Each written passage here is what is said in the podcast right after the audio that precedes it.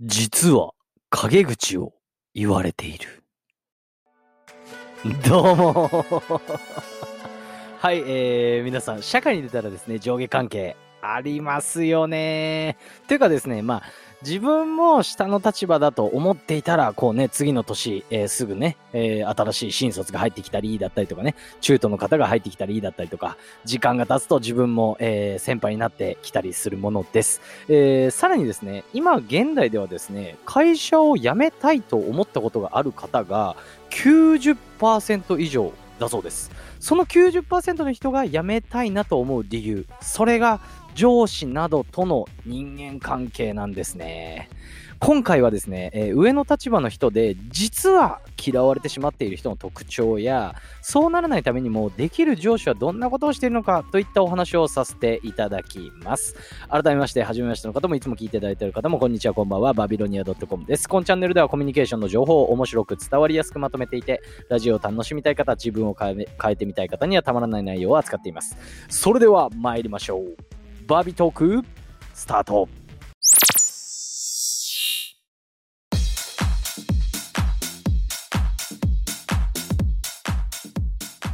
さあですね、えー、上下関係とはいえど、そもそもですね、さっき言ったまあ上司と部下っていう言葉もあると思うんですが、そもそも嫌われてしまう上司まあ上の方ですね、上の立場という方は、どういった感じなんでしょうかというのをですね、まずまとめさせていただきました。ランキング形式で3つ、第3位から発表させていただきます。えー、第3位、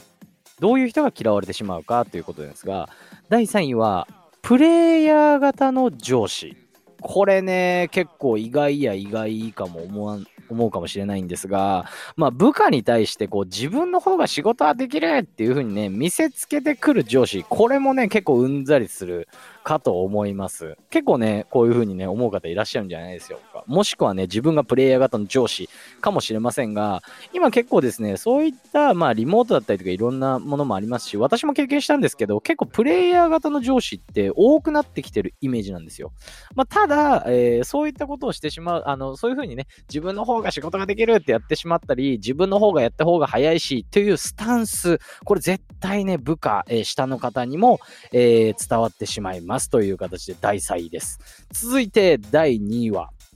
一言多い人。ということで、いるんだよね、これね、本当にいいこと言って確かに怒る場面ではあるけど、その一言みたいなね。うん、わかります。一言ね、多いなんかこうね、ちょっとトゲトゲしい言葉が最後に、いや、それいらんやろ、みたいな。とかね、大体そういう時って言われたそのね、関係ない一言多いね、ことって、大体関係ないことなんですよね。例えばなんかパソコンの、じゃあなんか業務で怒られてたら、パソコンの業務で、これこれこうで、こういう風にしなきゃダメだよね、みたいな感じで言われてたら、まあまあいいじゃないですか。なんですけど、なんか例えばそういう時に人間性のことを言われたりだったりとか、全然関係ない私生活がこうなんじゃないかとかね。結構いるんですよ、これね。本当に気をつけてください。本当に。第2位、一言多いでした。で、1位に行く前に番外編です。これはですね、なぜかというと、私もですね、ちょくちょく言わせていただいてるんんですが、リモートワーク。うん。リモートが増えてきたということで、こちらですね、まあ、現代だと新しい悩みも増えてきてますよという形で、リモートワークに関して、まあ、リモートワークしているっていうことだと、相手から直接見られないじゃないですか。そういったことに関して番外編でちょっとね、これもあ大事だなと思ったので、えー、お話しさせていただきたいと思います。まあ、リモートの中で、過剰な監視。これね、結構多いと思います。過剰な監視だったりとか、そういうふうに面と向かって、まあ、お互いの状況が見えないので、何かあった時に相談しにくい、まあ、ほうれん草しにくいよっていうことがね、えー、結構出てきているんではないでしょうかというお話をさせていただきたいと思いました。はい。まあ、番外編でリモートワークが増えてきたために、過剰な監視が増えたりだったりとか、えー、ここの、えー、まあ、お互いの状況が見えないので相談しにくいということでしたね。はい。さあ、えー、やってまいりました。第1位ですね。えー、これはですね、もうはっきり言っちゃいましょう。マウントです。うん、もうもうね、何回も言ってるんですけど、これ、本当にね。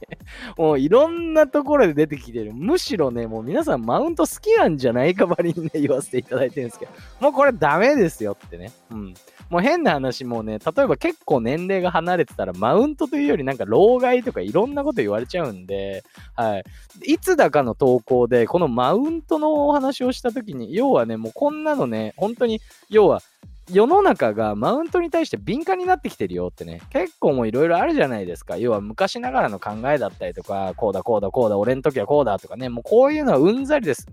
で、プラス、なんかね、こう昔の方だったとしても多分そういう風に言われてきたと思うんですよ。それをそのまま下の世代に言ってもね、絶対伝わらないですし、お互いに得がないでしょうという形でもう何回も言わせていただいているマウント栄えある第1位でございました。というわけで、まあ一応まずランキング、ですね、えー、嫌われてしまう上司ということで、えーえ、第3位、第2位、第1位と番外編ですね、お話しさせていただきました。じゃあ、どうすればいいのよ、あなたという話ですよね。はい。まあなんか変な感じで言っちゃいましたけど、これはですね、えー、なんかね、あの、私いつもなんか、なんていうんですか、伝わりやすい言葉でなんか考えるんですよ。これこれこうやって、こうやって、こういう風にすればいいんですよねっていうより、やっぱりなんか、こう、わかりやすい言葉でね、えー、なんかこう、伝わるような、ニュアンスでも伝わるようなね、何かこうね、あの言葉でなんか考えるんですけど、どうすればいいかっていうと、えー、ヒットアウェイです。ヒットアウェイって言ったらなんか戦闘ゲームのなんか戦法じゃないのかと。いう形なんですけど、それは要は、伝わりやすく話してるんですよね、今回は。ヒットアウェイです。まあ、要は、まあ、ヒットアウェイって何かって言ったら、じゃあまあ、普通にね、例えば戦闘のゲームで言ったらダメージを与えたら、その場からえー、距離を置くっていうね、こう、なんていうんですか、ずっとバーってやるんじゃなくて、こう、ヒットでアウェイ、アウェイですね、離れる、まあ、逃げるですよね。うん、っていう感じのことを繰り返すっていう一種の戦法とも言われるんですが、これね、結構人に教えるときもね、私、あの、今考えたら使ってるなって思いました。はい。まずは、ヒット。まあ、要は、関わるってことですよね。関わるって何かっていうと、じゃあ、基本的なことを教えると。ヒット。うん、当たり前ですよね。まず教えないと、普通にどんな人でも、じゃあ会社入って仕事やってください。いや、何をだよと。どういう感じでやればいいかもわからないし、もうよくわからんわみたいな話になっちゃうんで、まずはヒット。からのアウェイですね。そうしたらもちろんね、あのー、これヒットアンドウェイっていきなり教えて離れるって、これは現実的じゃないですよ。分かってますからね。うん、現実的じゃないんで、もちろん基本的なことを教えながら、いろいろね、えー、離れるっていう時期もあると思いますし、これがね、いきなり教えたら、はい、離れる、教えたら離れるみたいなね、ゲームじゃないんだからって、これなんとなく分かってくださいね。はい。ということなんで、まあ、もちろん基本的なことを教えて、まあ、そういうふうに教えながら任せるだったりとか、教えながら仕事やってみっていう時期もあると思うんですけども、そういう風にしたら、すぐに任せるという形になって、任せるがアウェイですね。任せるんで、こう、その場から離れるみたいな。っていうことで、ヒットアウェイっていう風にね、えー、お話しさせていただきました。まあ、このスタンスだけでも知ってるだけでも結構違うと思うんですが、なんでこれを教え、あのね、あのー、お話しさせていたかっていうと、もちろんさっき言ったようにね、教えながらいろいろね、えー、ちょっと手放してみるみたいな、新しい子を手放してみるみたいな時期もあると思うんですが、そもそもですね、これね、今、じゃあまあ、若い子が対象じゃないですか、多分部下っていう形になったら。うん。私はそういう風に定義してるんですけど、この話の中に。まあそういった時に、今のじゃあ20代前半だと思うんですよね。20代前半の若い子たちって、そもそもスペック高いんですよね。うん。なんでかって、私たちよりネットが当たり前だし、私たちよりもね、要は、なんていうんですか？もう、昔からネットに関わってるから5年、10年以上ですか？うん。ネットに対して、もう要は、簡単に言うと詳しいんですよ。だってもう調べたら出てくるっていうのが当たり前な世代ですから、そう考えた時に、絶対にスペック高いのって若い世代なんですよね。うん。で、そういったことで、あの基本的な、例えば知識だったりとか何か雑学っていうのも調べりゃもう何でも出てきますし、そういうのがね、小さいから触れ合ってるからこそ、絶対にスペック高いと思うんで、まあそういう風にね、任せたら、要は意外と教えすぎても結構ね、いや、そんなの分かってるよって言ってね、性格いい子だと、それを言わずに聞いてくれる人もいると思うんですよね。うん。っていうことなんで、今回ね、ちゃんとヒットアンダーウェイっていう風にね、えー、お話をさせていただきました。これね、よくね、どうなんですか？私が言いたいからヒットアンダーウェイって言葉使いたいからじゃないですからね。ちゃんと理由も今言いましたからね、本当に。